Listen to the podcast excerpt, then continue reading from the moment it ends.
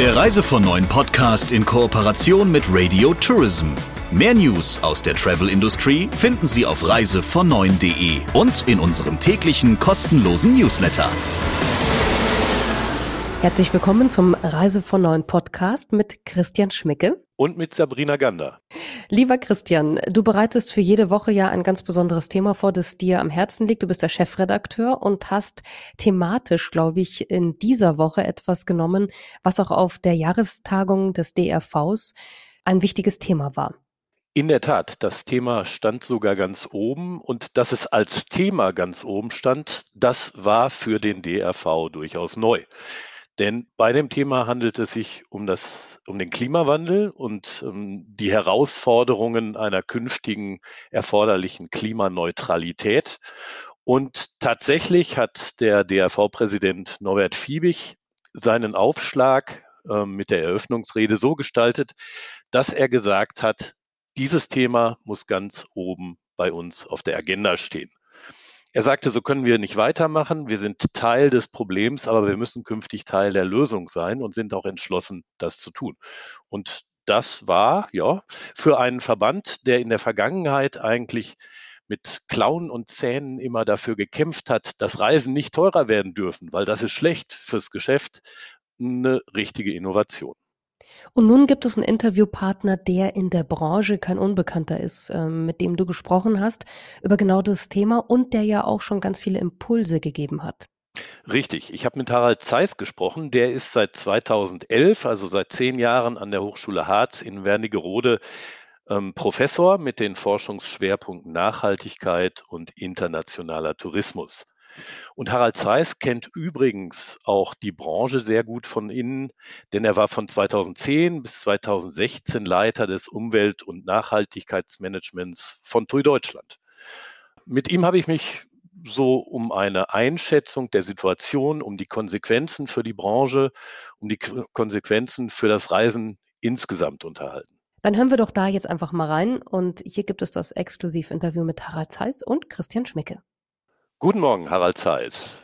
Guten Morgen, Christian. Wir haben uns verabredet, um über das Thema Reisen und Klimawandel, Klimaneutralität zu reden.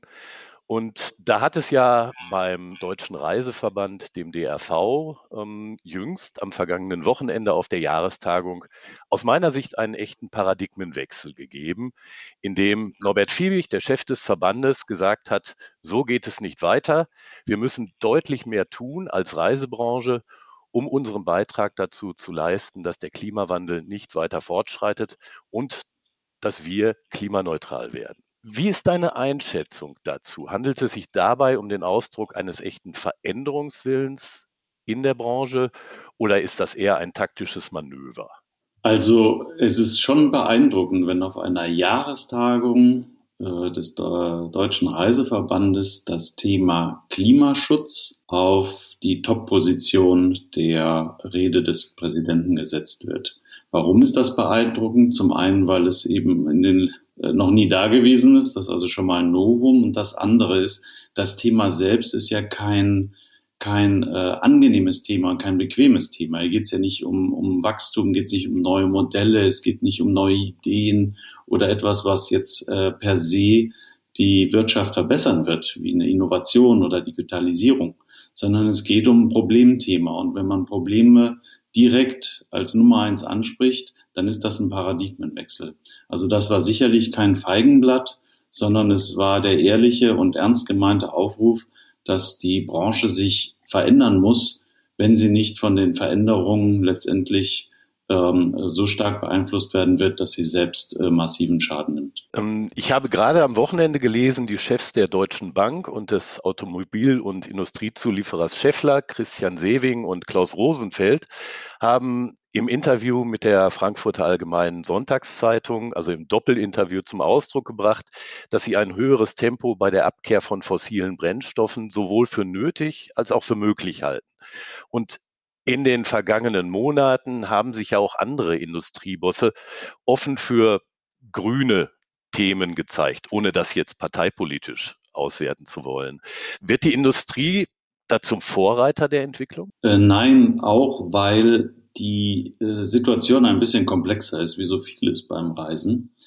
Ähm, die äh, CO2-Emissionen, die bei einer durchschnittlichen Pauschalreise entstehen oder einer durchschnittlichen Auslandsreise entstehen, kommen zu äh, 80 Prozent aus der Mobilität und zwar dem Flugverkehr. Das heißt, die, die Achillesferse, so hat es ja auch der Präsident ausgedrückt, ist der Flugverkehr. Und äh, dort ist es, es ist natürlich sind die Airlines gefragt, aber auch die Hersteller von ähm, Flugzeugen, so dass der DAV selbst gar nicht so viel unternehmen kann. Abgesehen davon, die Abkehr aus der Industrie von fossilen Brennstoffen geht einher mit neuen Technologien, die auch schon verfügbar sind und nutzbar sind. Das heißt, man hat da schon Lösungswege, die der Reisewirtschaft weiterhin versperrt sind. Man kann zwar im Hotel viel machen und auch in den Reisebüros oder bei den Veranstaltern selbst. Die Kreuzfahrt hat schon einiges auf die Beine gestellt und wäre theoretisch auch in der Lage, ihren Antrieb komplett auf grün zu stellen. Aber das ist etwas, was der, dem, dem Luftverkehr noch nicht möglich ist, denn das batteriebetriebene Flugzeug gibt es nicht und die Herstellung von synthetischen ökologischen Kraftstoffen, die bewegt sich auf so einem äh, geringen Niveau an Menge, dass damit noch nicht mal ein Flug äh, realisiert werden könnte. Also insofern ist der Appell da, aber die Möglichkeiten, es umzusetzen, sind sehr begrenzt. Und da ist eine Vorreiterschaft schwer möglich. Aber dann kann natürlich die Reisebranche den Ball erstmal getrost den Airlines zuspielen, oder? Nun, das ist auch zum Teil passiert, wobei die Airlines ja Teil der Branche sind. Also man muss da auch sehr vorsichtig sein, wie man jetzt den schwarzen Peter hinschiebt. Aber es wird ganz deutlich, wenn man sich mit der Thematik beschäftigt, dass die Hebel im Prinzip entlang der gesamten Wertschöpfungskette liegen und auch alle Beteiligten betreffen. In dem Positionspapier ist auch ganz klar gesagt, dass die Politik unterstützend eingreifen muss, dass Innovation gefördert werden muss, aber ähm, die, der DAV setzt ja auch an mit eigenen äh, Aufgaben, die auch schon sehr deutlich sind. Nämlich zum einen wird verwiesen auf die Erstellung einer Klimabilanzierung. Das heißt, alle Reisen und Reisenbestandteilen sollen mit einem konkreten CO2-Fußabdruck versehen werden, der auch von allen einheitlich benutzt wird.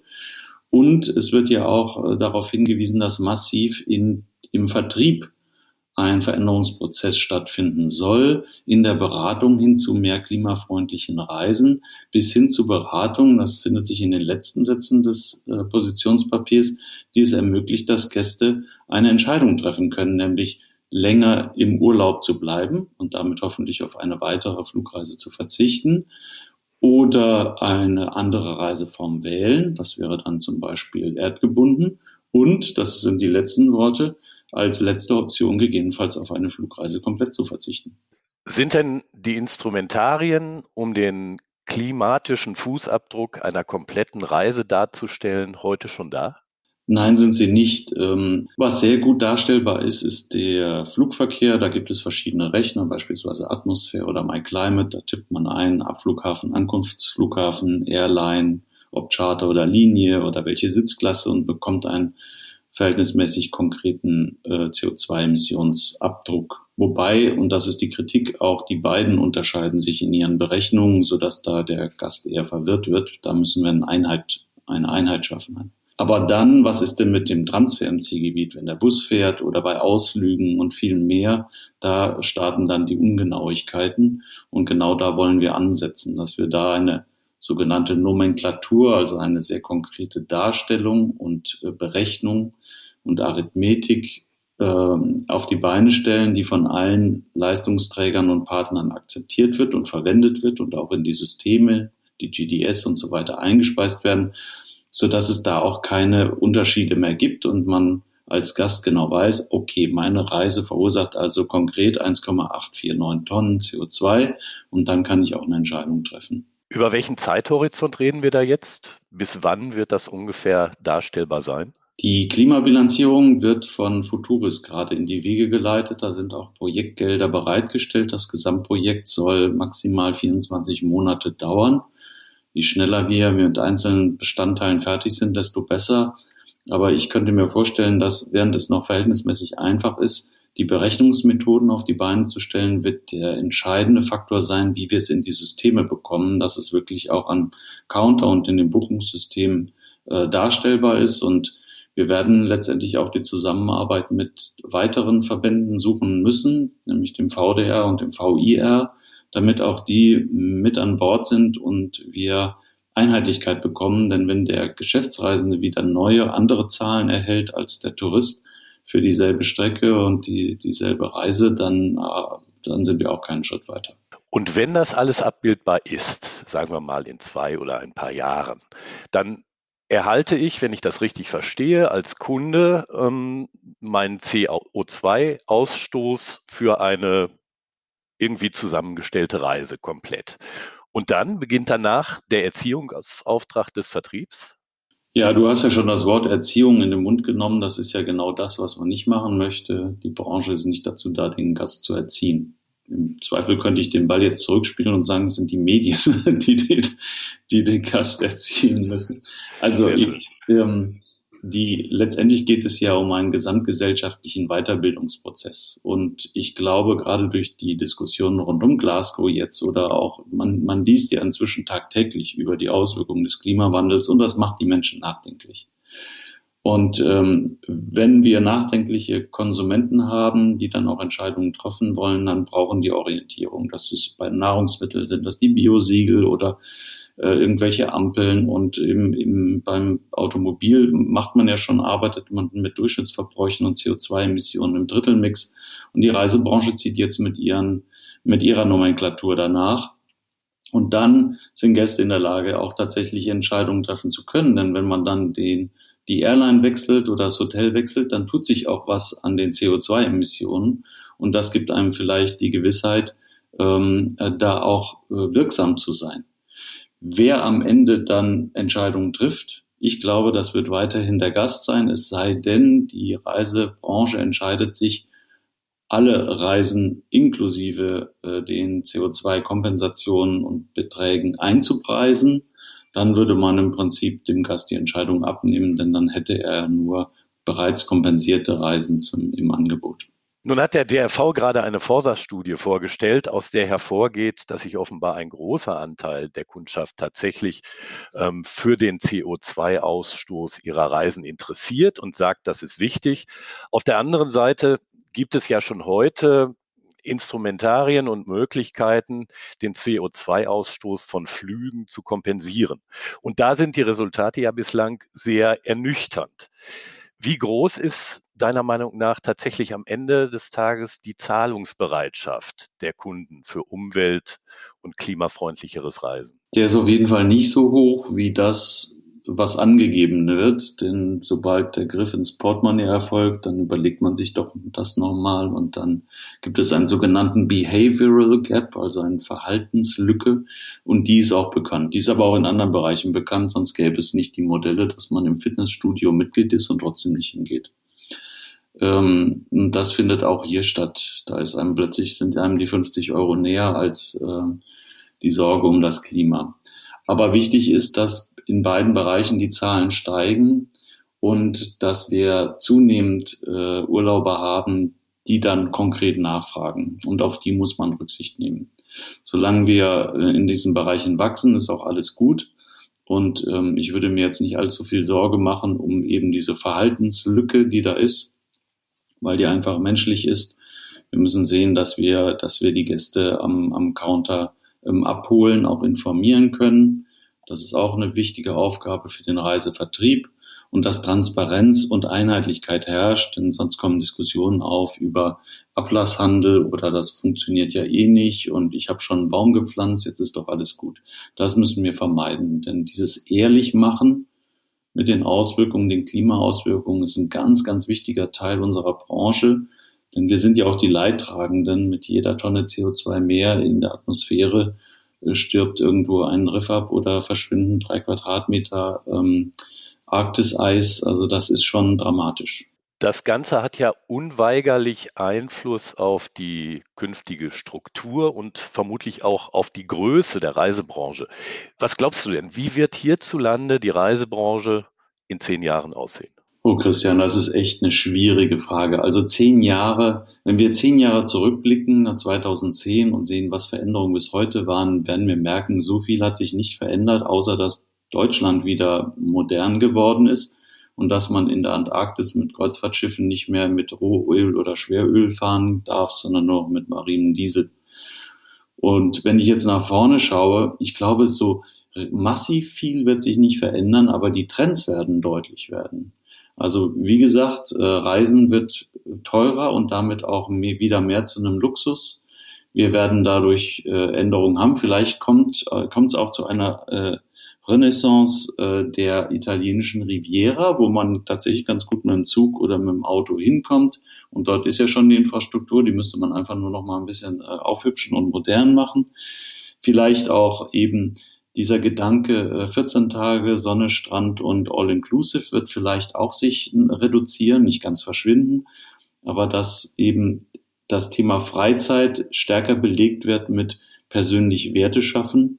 Und dann glaube ich, dass auch ein Trend, der bereits existiert, hin zu mehr Authentizität, eher echtes, echte Erlebnisse, glaube ich, werden auch wieder künftig mehr in den Vordergrund kommen, ähm, äh, was sich zeigen wird in, in vielen kleineren individuellen Angeboten, vielleicht äh, mal eine Woche ins Kloster oder äh, einer Bergbäuerin beim Melken der Kühe helfen oder Erfahrungsaustausch, Kochkurse und ähnliches. Ich könnte mir vorstellen, dass diese Dinge sich weiterentwickeln, wie wir sie auch schon in der Shared Economy gesehen haben und dass sich immer mehr Menschen finden, die eben nicht sagen, ich muss jetzt mich erholen und einfach mal zwei Wochen nichts tun, sondern die, der Anteil derer, die sagen, ich will gerade etwas anderes tun, als ich sonst tue, ich will ein anderes Erlebnis haben, dass das, dieser Sektor wird sich vergrößern. Und der wird sich nicht auf den privilegierten Teil der Bevölkerung beschränken? Nein, das wächst sich halt von oben nach unten durch. Wir, historisch gesehen hat die Masse immer die Elite kopiert. Der Goethe ist noch rumgereist hier, nach, äh, hat noch Grand Tour gemacht, so wie die Aristokraten davor. Und so sind wir dann unterwegs. Als die ersten Flieger unterwegs waren, die ähm, zu unglaublich teuren Preisen äh, mit dem Anzug äh, im, im, im Flugzeug und, und Bedienung am Platz äh, wie im Restaurant, all das wurde kopiert und wurde dann massentauglich, sage ich mal.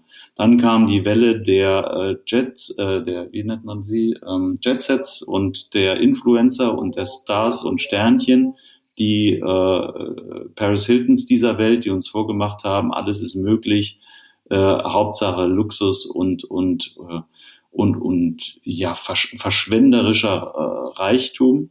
Und das haben haben wir dann nachgemacht. Und jetzt stellt sich die Frage, was machen was macht unsere Elite und was machen unsere Vorbilder aktuell?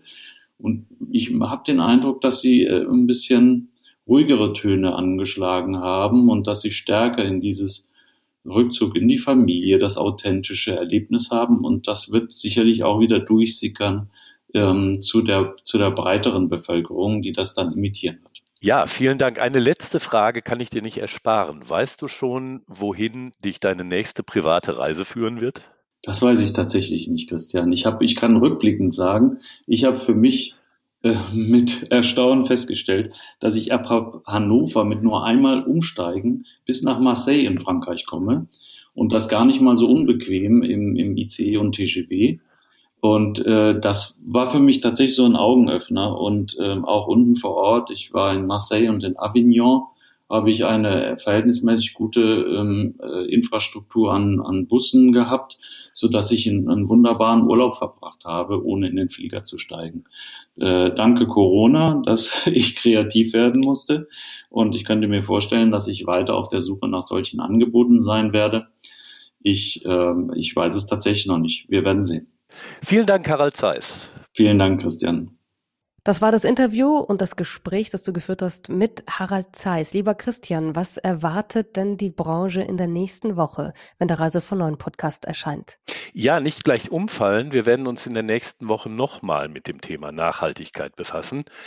Denn das Thema ist zwar im Moment Mainstream, aber wie wir eben gehört haben, ist es für die Tourismusbranche auch nicht wirklich ein Gewinnerthema. Und es ist keineswegs so, dass alle von der Akzentsetzung, die da auf der vergangenen DRV-Tagung passiert ist, wirklich begeistert gewesen wären. Und mit einem, dessen Begeisterung darüber sich sehr in Grenzen hält, werde ich nächste Woche reden. Du verrätst aber noch nicht mit wem anscheinend. Nein, noch nicht. also dann hilft es nichts. Reinhören ist das Motto. Und natürlich können Sie den Reise von neuen Podcast auch abonnieren. Lieber Christian, vielen Dank und bis nächste Woche. Bleib gesund. Ich danke dir. Bleib du auch gesund. Die Woche mit Reise von neun. So sehen wir das. Der Reise von neuen Podcast in Kooperation mit Radio Tourism. Mehr News aus der Travel-Industrie finden Sie auf reisevon9.de und in unserem täglichen kostenlosen Newsletter.